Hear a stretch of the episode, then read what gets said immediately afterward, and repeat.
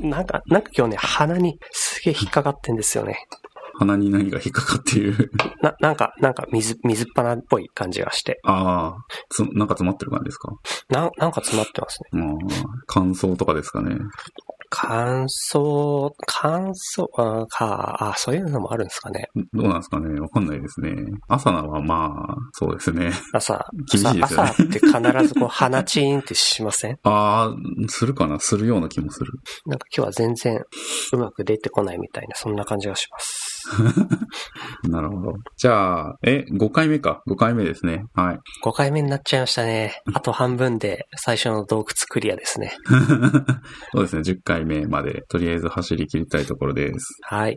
ちょっと第4回のエピソードが、あの、編集がちょっと億劫になっちゃって、えっと、昨日、昨日というか、昨日出したばっかりですけど、まあ、今日の内容は割とニュース多めなので、まあ、早く撮って早く出したいっていう感じで、まあ、そうですね。今日の夜とかに出しちゃおうかなって思ってます。編集できたら。はい。はいと。いうわけで、今日のネタから行きましょう。今日のネタ。いや、イベントほんと多いですね、この最近。今日いっぱいありましたね。そうですよね。今日というか、最近、はい。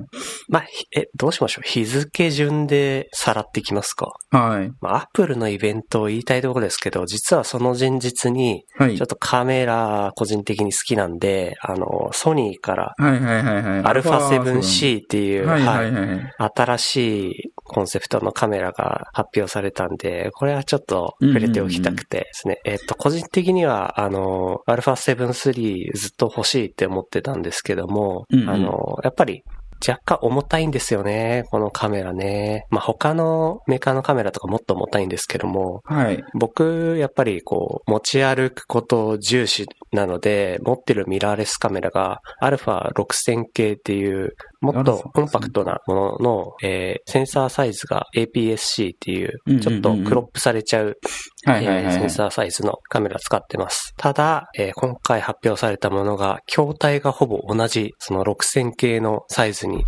α7-3 のうんうんうん。性能が全て押し込められてるっていうんで、あコンパクトさをついに全て この筐体に押し込めたスペックのものが出てきて、僕個人的にはちょっとテンション上がってるところで。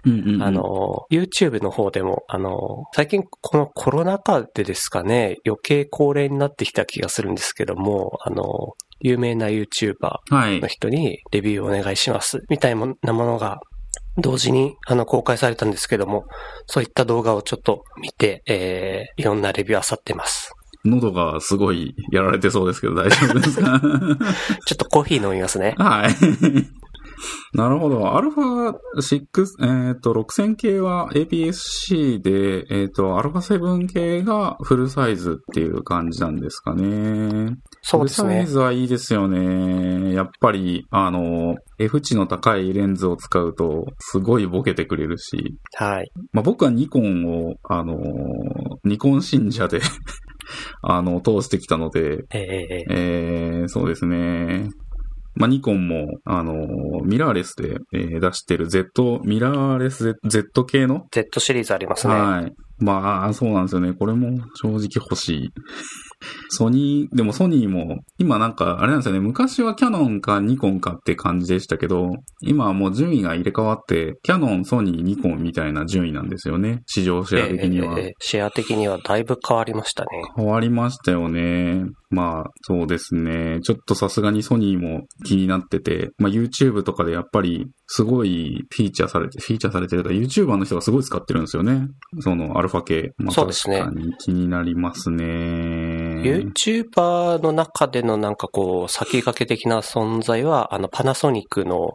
シリーズだったと思うんですけども、確かに。やっぱりあの、人の顔を撮るので、動画中やっぱり顔にフォーカスすることがすごく得意なソニーが、ちょっと最近は使われてることが多いんじゃないかなっていう印象を受けますね。うん。ですよね。なんか僕のよく見てるギターとかの、うん、ギター YouTuber の人もアルファおすすめしてきてます。まあ僕そんなギター弾けるわけじゃないので、何を参考にしようとしてるんだって感じですけど。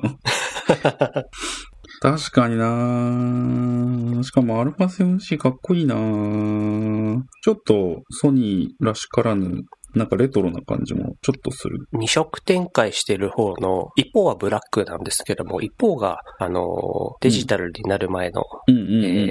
僕、あの、アルファシリーズというと、昔、親父が使っていたミノルタのカメラを、あの、使ってたんですけども、あの、筐体は大体ブラックなんですけども、えー、なんて言うんですかね、カメラの上の部分だけが銀色になってる。うんうん、これがレトロチックな感じがして。いいですよね。おしゃれですよね。うん。いいな。509g 軽いですね。軽いですね。ソニーのカメラの面白いところは、このラインナップをなんかすごく横に伸ばして、しかも同時に販売してるってところですよね、これ。アルファ7もこう、無印と R と S と今回 C を同時に展開してますし、はい。アルファ6000系も6、最新が6600ですけど、6500、6400、あと6100とかも同時に販売してますし、コンパクトな高級コンデジも RX100 マーク7が最新だけど、同時にまだ3とか4まで遡って売ってるっていう、この戦略がなんか僕には理解できないぐらい、そんなに同時に販売してて大丈夫っていう ところですよね。ええー、いっぱい出してるなまあでも、うん、そうだな。欲しいけどな。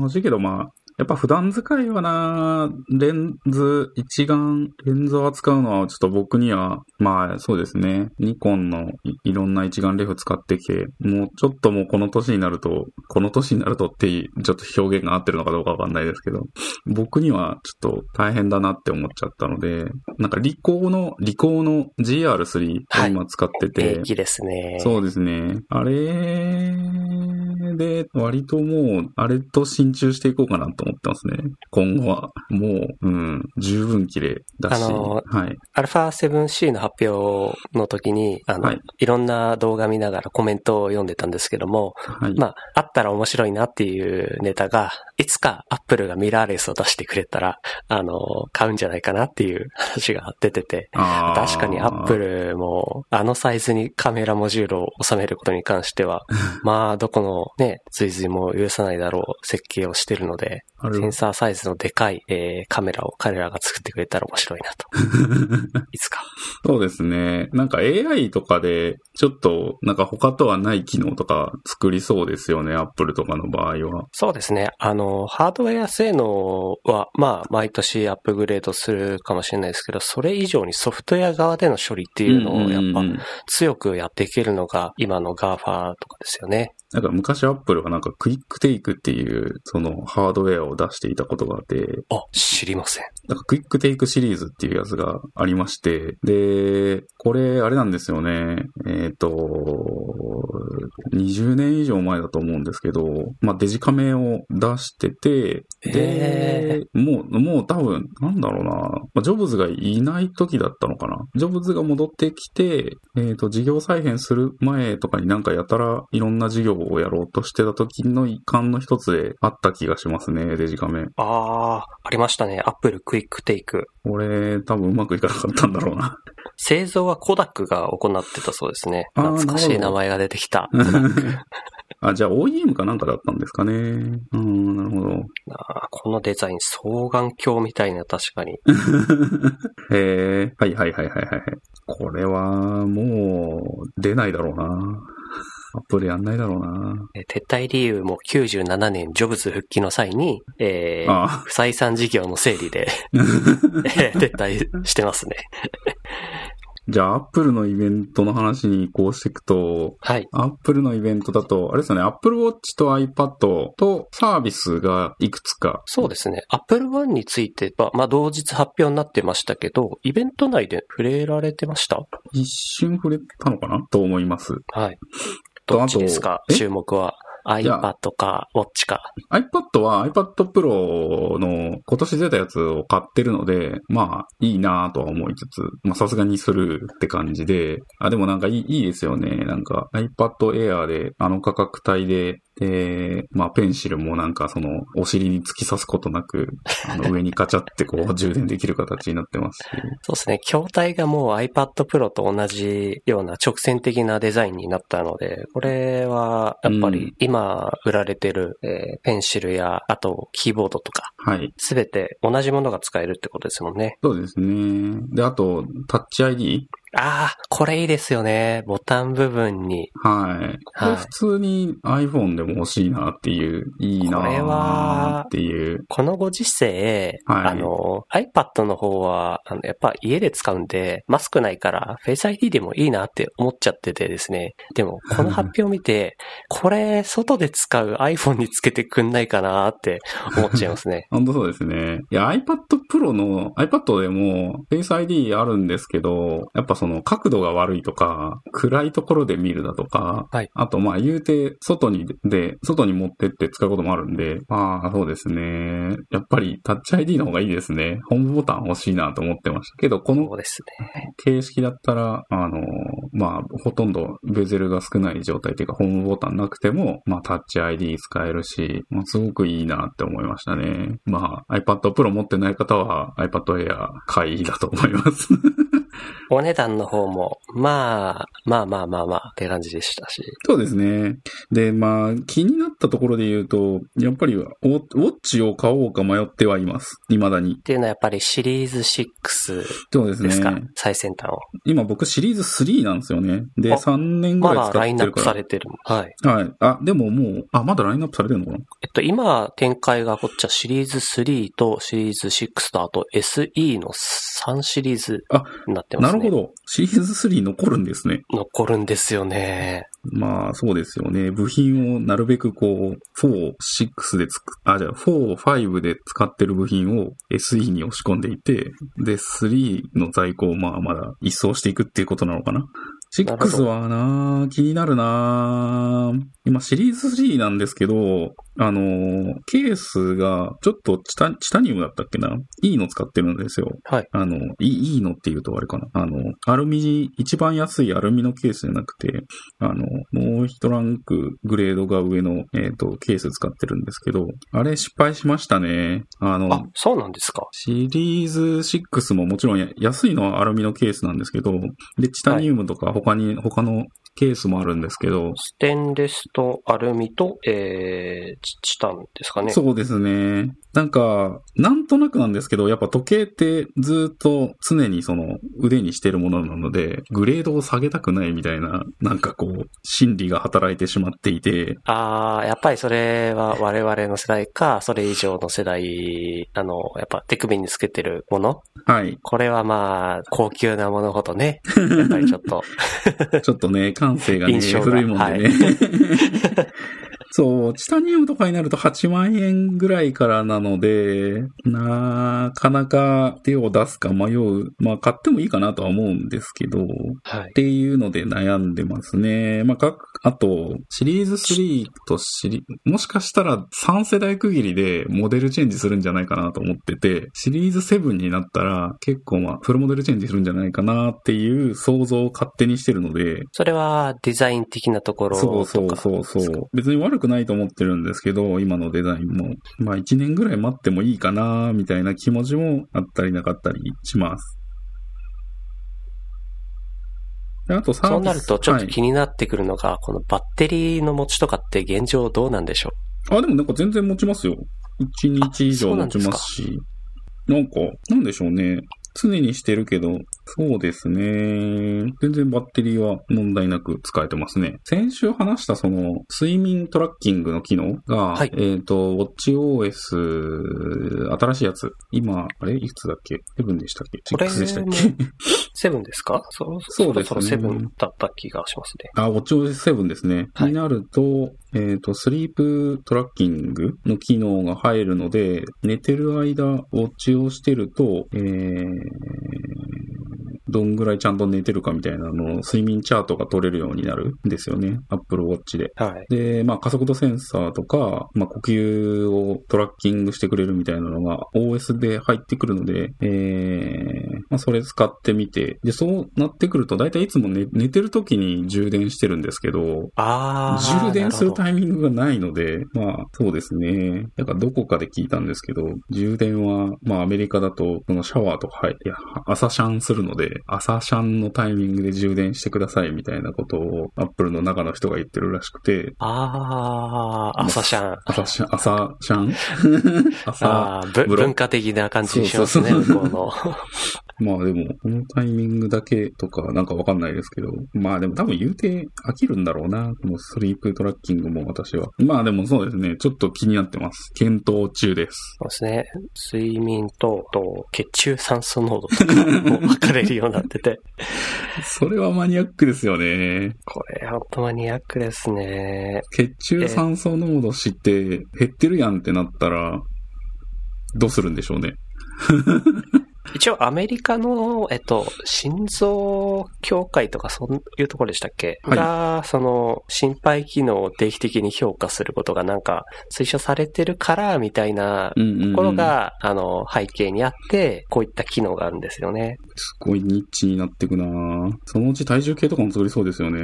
あーラインナップに中継出てきまあヘルスケアには今絶対今のところうそうですね。はい。ないですけども、アップルのストアとかも見ると、ウィジングスのはいはい、はい。体重計がこう出てるので、そことそうですね関わる。ことがなければ。うん。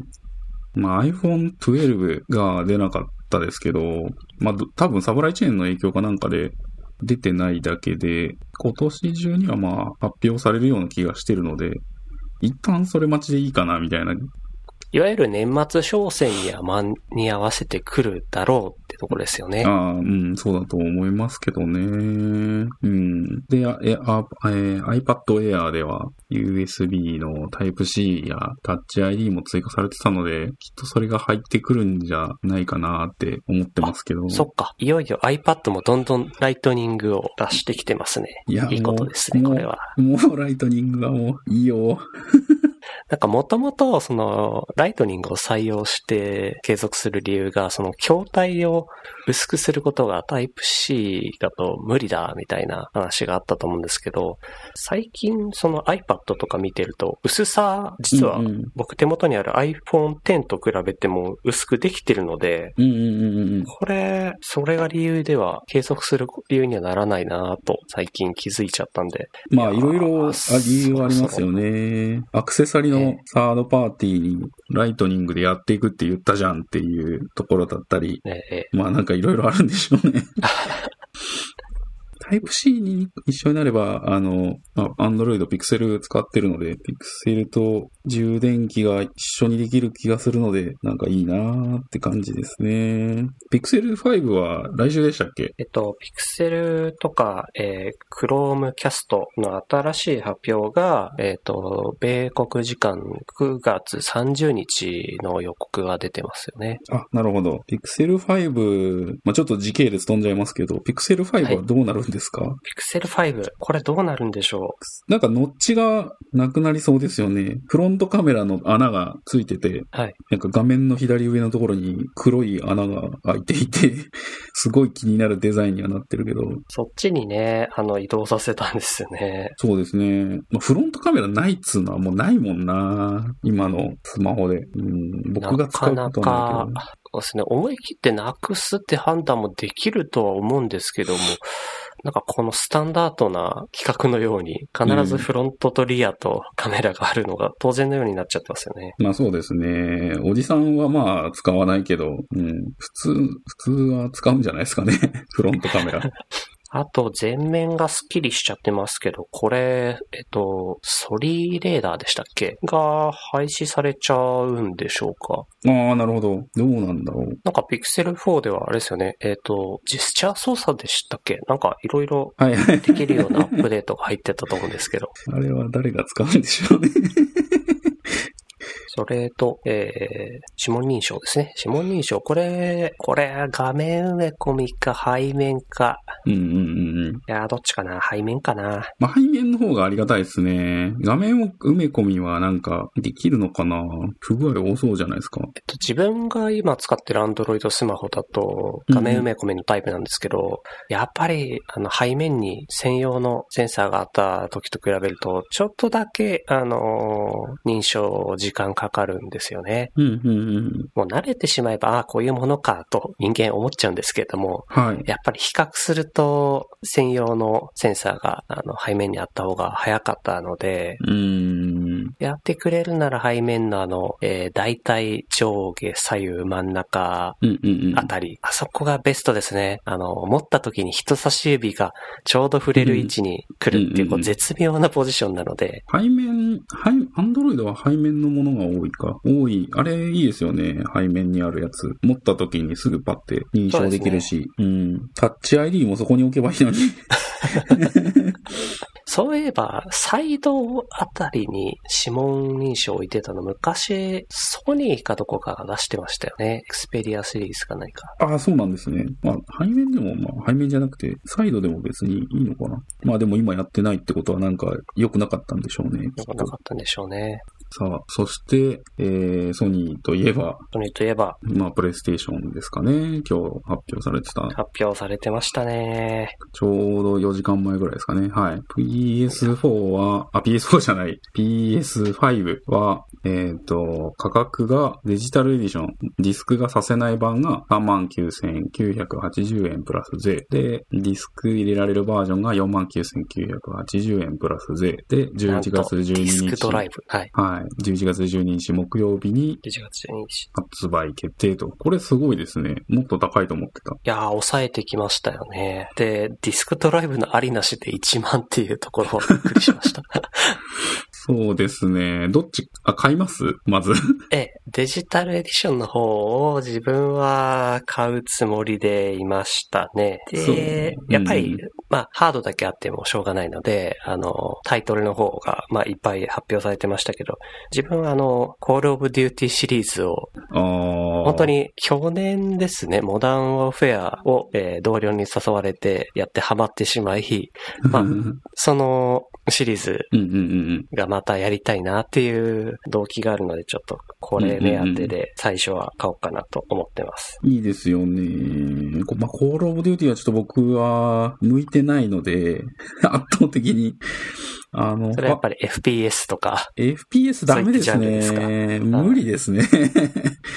もう RPG じゃないともう、無理です。いやー、難しいですよね。あの、バトルロイヤル系とか、確かに、あの、苦手なんですけど、コールオブデューティシリーズだと、バトルロイヤルもありますが、あの、マルチプレイヤーモードは、あの、6対6で、えー、まあ大体1試合、うんうんそうですね、10分とか、まあ、し試合のルールもいっぱいあるんですけど、あの、基本的にリスポーン可能なので、やられたらまた出撃すればいいという感じで、えー、スプラトゥーンに似た感じですかね。うん、うん。でできるので、まだ、あの、モチベ的には下がらず、継続してできてます。まあ、バトルロイヤルみたいなのだと、もう、なんだろうな。敵探すまでが大変で、敵探したらすぐ撃たれて、やられて、やり直しみたいな。あれ結構もう、あれで心折れましたね、もう。そうですね。近年のバトルロイヤル、えーそういったルールが多いですもんね。うーん。で、そのプレイステーションのその発表に合わせて、あ、まずあれですね、そのプレイステーションプラスコレクションっていう PS5 でそうです PS4 ねのゲームがプレイできるそのコレクションはい。が発表されてましたよね。そうですね。これが今回の発表で初めてって感じですかね。うんうんうんうん。これ、デイズゴーンとか僕やったことなくて、で、あこれやったことないですね。ああとなんかやんないといけないと思ってたラストオブアス。これやんないといけないもんな続編が出ちゃいましたからね。そうですね。これすすごいいいっていうので、やらないとなっていう。あと、ゴッド・オブ・ウォーだったり、はい。えー、ブラッド・ボーン。バットボン、バットマンアーカムナイトに、えー、ねホールナイト、日本からと、モンハンとペルソナうん。ありますね。そうですね。で、ファイナルファンタジーの15とトリコかとか、まあ、いろいろ、いろいろ遊べそうですね。そうですよね。あの、リリース最初にしては、これのおかげか、すごくタイトルが豊富に見えますね。そうですね。うんうんうんうんうん。まあ、全然もう、ファーストローンチの初日からもう買いでいいんじゃないですかね。PS5。で、なんか、個人的にすごい衝撃だったのが、あの、ファイナルファンタジー14のプロデューサーとディレクターが、そのまま、まあ、プロデューサーディレクターと、えーアシスタントディレクターの人が、そのままファイナルファンタジー16の発表もありましたけど、そこでプロデューサーとディレクターで、兼務に、での発表があったのが結構衝撃で、ああ、それはシリーズのファンとして。あのね、シリーズ、そうなんですよね。14やってて、14はめちゃめちゃいいんですよ。特に最新のエクスパンション、あれなんか2年おきぐらいにエクスパンションが出てるんですよ。出てますよね。あの、一度世界を崩壊させるみたいなものとか、あれはちょっとすごくニュースになりましたよね。そうですね。こんだけ長く続いて、で、エクスパンションでそんなちょっと大きな衝撃的なニュースができたり。そうですね。今から14始めると2.0っていうシナリオから始められて、まあ1.0がいわゆるその、えー、ゲームシステムがもう古いというか、あの、す、すごい昔のやつで、まあ2.0からがまあニューゲームって感じで、で2.0をやって、で3.0までやるとかなりなんかファイナルファンタジーをやったっていう感じで、3.0のシナリオが結構いいんですよね。で、あー。4.0が出て、で、最近5.0、最近っていうか去年か、5.0が出て、まあそれが、あの、えー私調べですけど、私曰く、あの、3.0の時のシナリオよりよりも良くて、あの、非常に素晴らしいという、あの、タイトルなんですけど。えーいや、これはちょっっとシナリオだけでも読みたくなりますね。まあ、やってるからっていうのもありますけどね。その、長く、あの、長くや、長くやってるっていうか、その2.0からやってると、すごくその、ゲーム体験と相まってシナリオが面白くなってくっていう、その感じですかね。これっなるほど。てやっぱりその、まあ、運用するタイトルならではの体験だなっていうのが結構随所にあって、まあ多分14で今もプレイしてる人は、なんかそのゲーム体験が楽しい。まあシナリオもそうですけどもちろん、にハマってるような気がしてます。で、それが、えっ、と、まあ、毎回毎回3ヶ月か4、あ、4ヶ月 ?3.5 ヶ月かな？に1回ぐらいバージョンアップが、メジャーバージョンアップがあるんですけど、小数点バージョンアップっていうのは。はい。まあ、それの運用をしつつ、この FF16 の、まあ、大規模開発をやるっていう。いやー、プロデューサーとディレクター兼務ですけど、これ大丈夫なのかっていう健康面とか。兼兼務できるものなんですね。すごいですよね。えいやー、すごいなと思って。で、FF16 のトレーラーも見ましたけど、はいなんか、ゲームグラフィックスは今までスクエアエニックスだったら、すごいグラフィックスに重を重視してきて、な、なんというか、まあ、重視、重視は今回もしてない、してないことはないと思うんですけど、ー最新のまあ、15もそうですし、そうですね。この間出た7のリメイクも、もはのすごい時間かけて、すすごいクオリティのものを出してきましたもんねい。う。ん。なんかトレーラーとい、トレーラーのなんかそのグラフィックスで言えば、なんか毎回毎回すごい前回を超えたなっていう感じのものをなんか出してきてたと思うんですけど、なんか今回はそう、そうでもないなっていう感じのグラフィックスで、まあ、あの、今まで通りのいい感じを維持してるっていう感じのグラフィックスを出してきてて、なんかそういう方針を取ってるのかなっていううのを。感じましたね。グラフィックスに時間をかけるよりかは、グラフィックスだったり、なんかその、プログラムに時間をかけるよりかは、まあ、ゲームシステムだ、ゲーム体験だったり、ま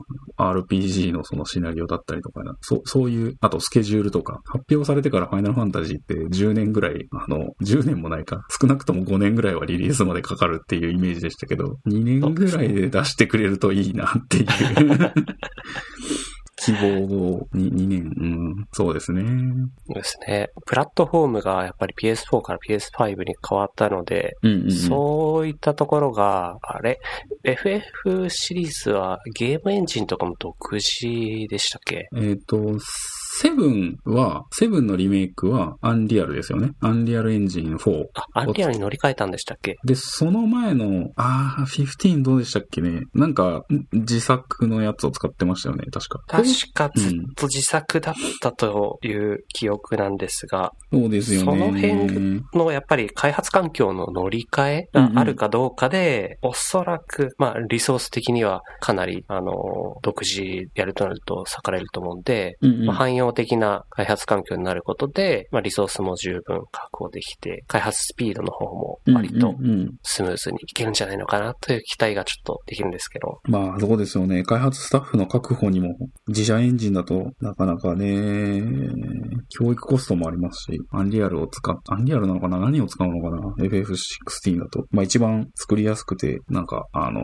リリースまでに最適な道筋を吉田さんだったらやってくれるような気がしてるので、期待っていう。まあ、FF シリーズ、そうですね。僕は期待でしておこうと思ってます。あと、 Oculus もありましたよね、今日。はい。これ、リアタイでイベント見ないだろうって思ってたんですけども、ちょっと深夜、ちょっと Facebook から通知が来て、イベントやってるよというから、ちょっとだけ見てしまいました。 Oculus Quest の、えー、新しい2が出ましたね。 Oculus Quest、だいぶ安くなりましたよね、これ。そうですね。価格すごい抑えてますね。 Oculus Quest って10万ぐらいしましたもんね、昔。いつ出てあれさすがにそんな、そんなしないか行きましたっけ ?6、7万ぐらいだったと思うんですけど。そんなもんか。はい。やっぱり、オキュラス GO で4万とか、それぐらいのちょっと安い価格帯出したんで、うんうんうん。まあ、それの後継ではないですけど、まあ、ちょっとそれよりスペック高めのっていうんで出してきたのが、まあ、 Oculus Quest で、だいたいそれぐらい、えっ、と、今見ると64ギガ版で6万7千円ぐらいですね。ああ。うんうんですけど、価格がオキュラス GO 並みにまた下がったものが出てきたと。64GB モデルが37,100円税込み。あ、税込みなんだ。で、256GB モデルが49,200円税込みで、えー、10月13日1からですかね。そうですね。で、えっ、と、予約がもう本日から開始してて、えー、受け取り、あ、10月3日を予定してます。早いですね。早いですね。なんと、なんと、もう日本にも船を渡って来ているかもしれない。今時船はないか。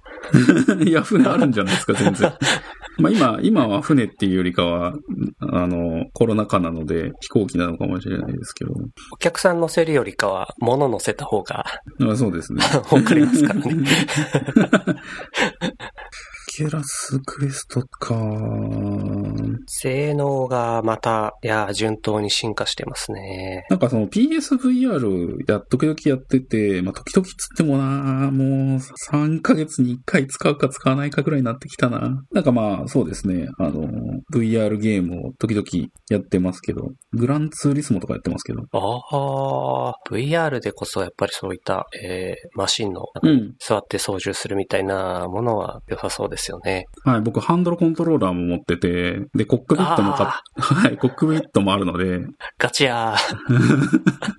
VR でやるとなかなか没入感ありますけど、まあでも、あの、まあ車も乗ってますけど、車、本物の車車に比べるとやっぱり、まあ重力も感じませんし、まあ軽いなぁとは思いつつも、でもなんか、レース、んコースとかも走れるので、まあ面白いですよね。いろんな車乗れるし。やっぱりそういった、あのー車に乗ってとか飛行機に乗ってとか、こう、速度のあるゲームだと、おそらくうんうんうん PS4VR みたいなスペックのものじゃないと描写が追いつかないだろうから、うんうんうんうん。そっちの方は、まあ、他のハイエンドなものに任せておいて、 Oculus Quest とかは、まあ、割とコンシューマー向けに価格も抑えたけど、まあ、そういったゲーム出すにはちょっと厳しそうなスペックでまた出してきましたね。ああ、スペックそんなでもないんですね。 Oculus。おそらくその、どうなんでしょうね。そういったレーシングゲームとかやるならば、うんうんうん。描写のためにいろいろ削らないといけないところはありそうですよね。結構解像度高いですよね。解像度がそうなんですよ。上がっているので、フレームレートか、もしくはモデルの方とかをす縮小すればできるのかなまあその辺専門家じゃないのでちょっとわからないですが。やっぱぱり VR チャットか、そういうのにみんな使うのかな？ああ、VR チャット人気ですよね。うん。あれはまだちょっと試したことがないんで、ちょっと今度試してみますか。どういったそのコミュニティが広がっているのか。VR、VR チャットって何でできるんだ ?VR、PSVR とかでもできるんですか？これ。PSVR にはあるんでしょうか？大体見るのがこの Oculus だったと思うんですが、そうですよね。えっ、と、 Oculus と HTC Vive、Windows Mixed Reality との SteamVR に対応していると。うん、うん、うん、うん、うん。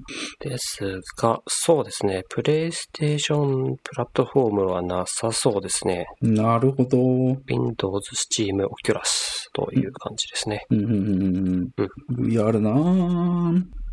なんか、キャッチアップしておかないといけないんだろうなと思いつつ、うーん、まあ一人、こうなぁ何、何、ソフトも何があるんだろうっていうのがあんまりわからないので、結局、使わなそうだなと思って、多分自分は様子見って感じになるんですけど、 Oculus Quest 2は。はい。これってなんかど、どういうのをみんな使うんですかね、これ？そうですよね。僕も前回のエピソードでちょっと話したんですけど、うんビートセイバーで、あ、そっかそっか。えー、肩とか腕のこの掘りをほぐすみたいな、そんな用途で、はい、使ってるのだけは継続してるんですが、他で電源を入れるものが今のところはなくてですね、うーん。それこそ初期だったら、ベイダーイモータルとか、いくつか VR 系の。やってみましたが、あ、そうですね。は発売してすぐ頃は、えっと、VR 内で卓球ができるゲームがあるんですけど、それを同僚と対戦でやってました。卓球？あの、確かに卓球良さそうですね。卓球は 面白かったですね。なんかスイッチのなんなんかのタイトルもありますよね。スイッチスイッチのあの、コントローラーを使って卓球できるやつがあって、パーティーゲームみたいなやつありませんでしたっけ？あー、ジョイコンはちょうどあの、卓球のラケットのグリップに近いような感じしますよね。それね、マリオ、あーなんだっけな？ワンツースイッチか。あー、ワンツースイッチ、えーリリースタイトルにありましたね。ああー、そうそうそうそう。これなんか、同僚と同僚の家にスイッチを持って行って、なんか、お酒を飲みながらこれやってた気がしますね、これ。あー、これ結構ワイのワイのになりましたね。やっぱりあの、ジョイコンを使った遊びがいろいろあの中に入ってるので、面白かったですね。ああ、もうこれ2017年。ああ、それ、そこ結構経ってるんですね、スイッチも。そっか。ええー、もう3年半ぐらい。3年目。はあ、そうですね。スイッチの方も、なんか新しいの出るのか出ないのかみたいな噂は出てますけど、オキュラスの方は、えー、まあ、順当にこう、解像度を上げるなり。そういったスペックアップみたいなものと、あとは、まあ、筐体がなんか真っ白になった感じで、デザイン的なところも変えて、コストカットでしょうね、このあたりは。して、次のを出してきましたね。なるほど。新型とか出すのかな ?4K 対応とかで。いやー、このあたり、まあ、ゲーム機にしろ、えー VR 用の機器にしろ、各社うん方向性がいろいろありますね違いますよねう。ん。それこそなんかスイッチとかの場合は、この間マリオが35周年の発表がありまあって、マリオカートを AR でやるやつ？やれるやつ？あー、ありましたね。ラジコンカーと一緒に発売される。あれ、すごいですよね。いやー、すごいですね。なんか、遊びの提案に関してはやっぱりすごい会社ですね。これ、ルイージセットとマリオセットが出て、ルイージセット全然売れないのではっていう、うん。やっぱり兄弟並んじゃうと、まあ、そうですね。赤いお兄さんの方が。確かになんか、任天堂 3DS の時も AR のゲームあったもんな。結構、こういうところはまだまだ。3DS で AR。ありましたっけ？なんかカメラが 3DS にもついてるので、それでなんか AR を、AR が一時期ブームになったじゃないですか、日本で。あ 最近のアップルがやってるやつ以前に。そうですね。はい。あれでなんかあった気がしますね。結構、挑戦的ですよね、なんだかんだで、任天堂も。まあでも、最近のニュースで言うと、最近のなんていうんだろう、ガジェットニュースで言うと、はい結構いや、本当いろいろありましたね。いや、ほんといっぱいありましたね。あ、そうだ。一つ言い忘れてたんですけど、実は昨晩、あの、またカメラ系のネタに戻っちゃうんですけど、GoPro Hero 9も発表されてましたね。あ、なんと、なん GoPro? と、GoPro。GoPro もそうなんですよ。毎年9月ぐらいに発表があって、あ10月ぐらい本から発売だったなって思って、あの、完全にこう、忘れてたんですけども、GoPro も、えっと、バージョン、いくつだったっけな、あの、毎年更新してるんですよね。なんと、もう9、9なんですね。もう9になっちゃいました。あーなるほど。ああ、本当だ。全面ディスプレイがついてるんですね。セルフィー対応。セルフィー対応。まあでも、え使うだろうな、アクションカメラ。これいいな。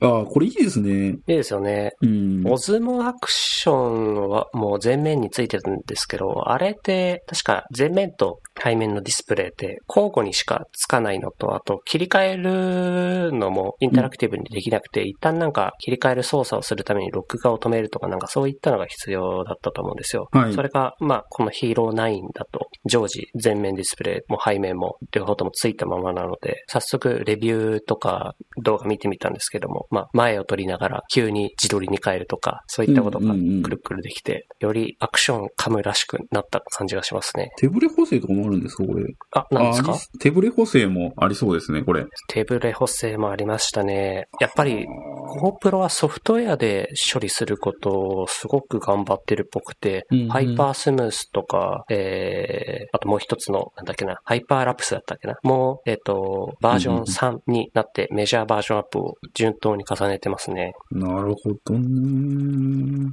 やっぱりこういった手ブレ補正とかデジタル的に、あの、処理するのがね、良さそうですよね。うんうんうん会社としても確かジンバルいらずみたいなことを歌ってるので、うん。うんうん力のかけどころがこう、ちゃんと方向性定まっている会社で、いやー、効果持ってますね。いや、盛りだくさんですね。盛りだくさんでした。うんはい。はい。まあ、あと、僕は車検も今年あるので、ちょっともう一回給付金が来てくれればありがたいんですけど。あ、あ、車検に関して給付金もあるんですか？いや、ナイスナイス。車検、車 車検多分ね、10万ぐらいかかるんですよね。10万もっとかかるかな。なるほど。車検、そうか。いやー、用が。そうですね。ちょっとお金遣いが今年は荒くなりそうです。